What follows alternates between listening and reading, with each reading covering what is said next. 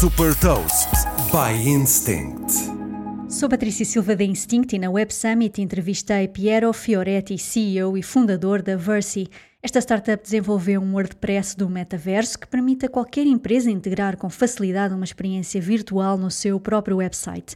Nesta entrevista, Piero Fioretti explica porque é que considera que todas as empresas vão precisar do metaverso para comunicar de uma forma mais emocional, encurtando o tempo desde a descoberta de uma marca até à realização de uma compra. Esta entrevista foi realizada em inglês e pode ser consultada em português em supertoast.pt. A conversa decorreu na zona de exposição da Web Summit e por isso há um natural ruído de fundo. Super Toast at Web Summit. Joining me today at Web Summit, Piero Fioretti, CEO of Versi Technologies. Versi was founded this year, 2022. It's in early days. What's the story behind the creation of the company? Well, Versi came out of my mind because I've always been a passionate about communication, and I've always think like I, I know that we can trick our brain to think to see things that are not real, and our way of behaving changes. So the question was, what can happen if we can live our dream before that happens? What happens if we can have an experience of that? And then uh, this brought me to think: Can we make something that enables anyone starting from businesses and companies to create virtual experiences in the easiest way possible and uh, in the most customized way possible. And this is where Versi came out of my mind. And this was just, you know, beginning of uh, 2022. And you define Versi as the WordPress for the metaverse. How does the solution work? Yeah, we define it like WordPress for the metaverse, and um, it's a it's a platform. It's a it, it's as a, an infrastructure uh, that enables businesses to create those virtual experiences, whether they are augmented reality, virtual reality, but also virtual world accessible from mobile and computer. And they just build this as they were playing with Lego.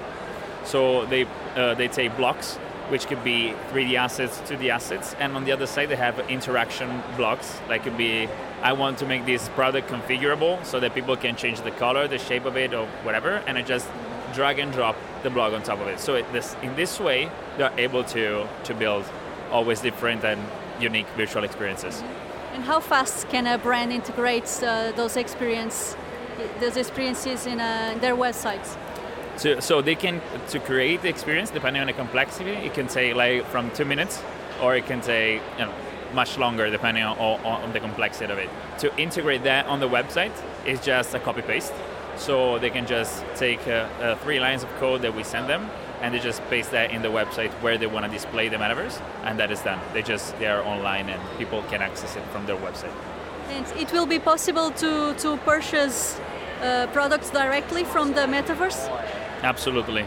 Uh, right now we are integrating the purchase process inside the virtual world so that you don't have to go on different platforms you don't have to go on a website or you don't have to go on an app but you can live the whole experience inside the metaverse. So it, whether it's an augmented reality experience or a virtual reality experience, you can buy that directly from the experience. You don't have to go on other devices.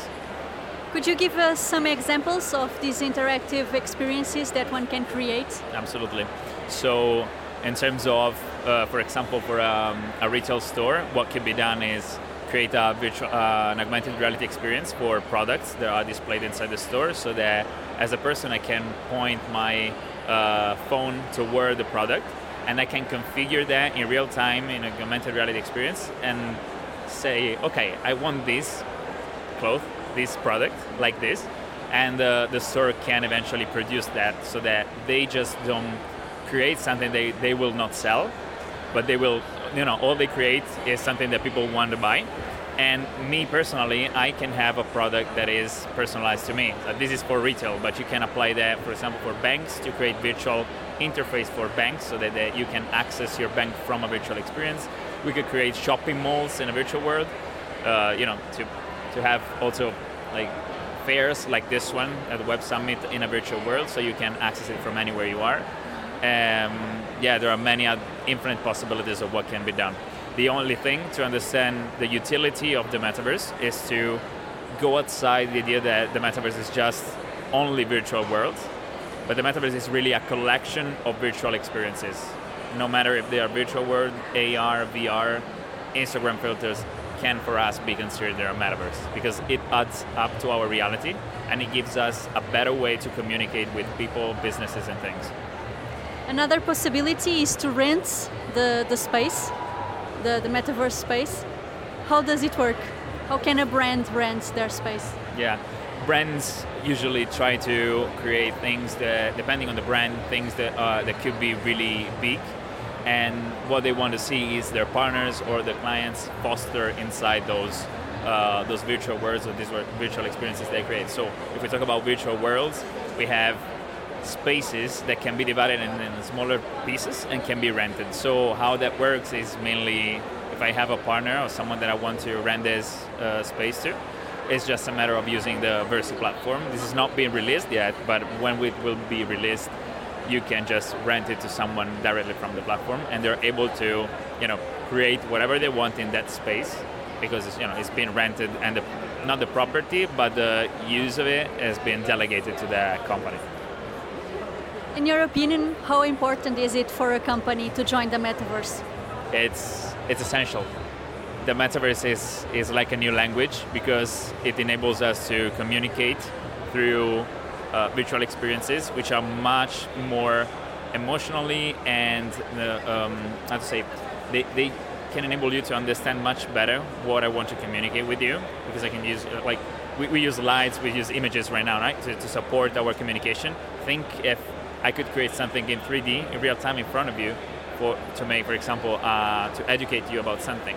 Now, in this case, education, but whatever, wanna, whether it's retail, uh, banks, uh, hotels, whatever, all those experiences are essential because they can really reduce the customer the customer journey time for someone to say, okay, I discover a brand up to I buy something from the brand and uh, uh, it's important to do it as fast as to join the metaverse, let's say, revolution or the virtual revolution as fast as possible, because the before you start, the more the competitive advantage that you have with respect to others.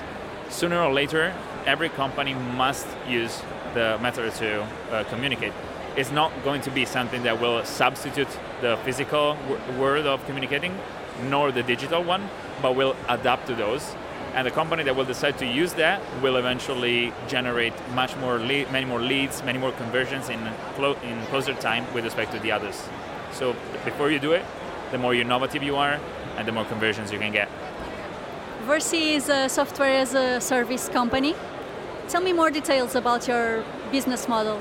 So we want businesses to have access to indeed uh, Versi in the easiest way possible we don't we wanted to make it simple. So we we thought that going to crypto like all the others are doing is not really user friendly for them. So we decided to go with a model that could scale with a business and could scale also with us which is the SaaS model. So companies can depending on the kind of uh, use usage of, uh, of the metaverse they want to do. They can start small with a storefront plan, and we use it, for example, also for Shopify, so that you can quickly start in, uh, in minutes and have your metaverse ready to place also on your website. And the more analytics, the more data that you want about the metaverse, or the more integrations with external systems that you want, uh, and the more marketing and loyalty tools, the, the different plans that you have to take. So if I have to say what, in terms of, uh, of the plans, what changes, the four core things are uh, analytics, APIs, uh, marketing and loyalty tools, and the possibility to use different modules that we're talking about before, those blocks to create, you have more of them eventually. And, who are your key partners? So we, uh, in terms of our key partners, we work with, uh, we are Shopify partners. We, we are also into the NVIDIA Inception program, and we have more than 40 among commercial and technical partner from Ready Player Me up to uh, work with Unity. We work with uh, um, many different companies that can be web agencies, marketing agencies, but also indeed work in the software development or the virtual development. What markets are you targeting first for the launch of the software? We are so we established initially in Dubai in the Emirates is where we initially started and grew a little bit, and then we moved soon to Italy because we had a big network in there. Now we are confirming mainly those two markets, but we have a lot of requests from Europe and also from US. We have some partners already that are selling our systems to the clients. And uh, the launch is planned for 2023. Well, the, the first version of it is already available, so I will make you give you the, the link for anyone that want to try it out. It's a light version. is uh, that is still is working. It's generating revenue. Um, in uh, Q1, Q2 of next year, we'll release the next version, which is the beta version, which will more will give more freedom in terms of real-time creation to businesses. In terms of investments, how much have you raised in total? So we raised initially to start in May 100k from friends, pool, and family round. Uh, that 100k has been the money that fueled our growth in those months. Um, and now we are making a fundraising round of 1.5 million USD at a pre-money valuation of 8.5 million USD. What comes next? Well, next comes working a lot in integrating, for example, a lot of different services from partners from the Web Summit. Like, for example, we, mm, we're already integrating conversational AI uh, solutions like Querlo is one of our partners, integrating blockchain solutions, uh, data analytics solutions like Bizokyo, and many others. So what we're looking for is giving to the businesses much more, you know, more and more freedom in terms of, okay, I could build a virtual experience, but I could add on top of this a lot of different things that to me could be like blockchain or things that benefit from many different systems that uh, enables them to, to get a return on investment on the metaverse. That it was most important to us. Give you a return on investment on the metaverse. Well, it's been a pleasure to interview you. Thank, Thank you, you so much. Thank you very much.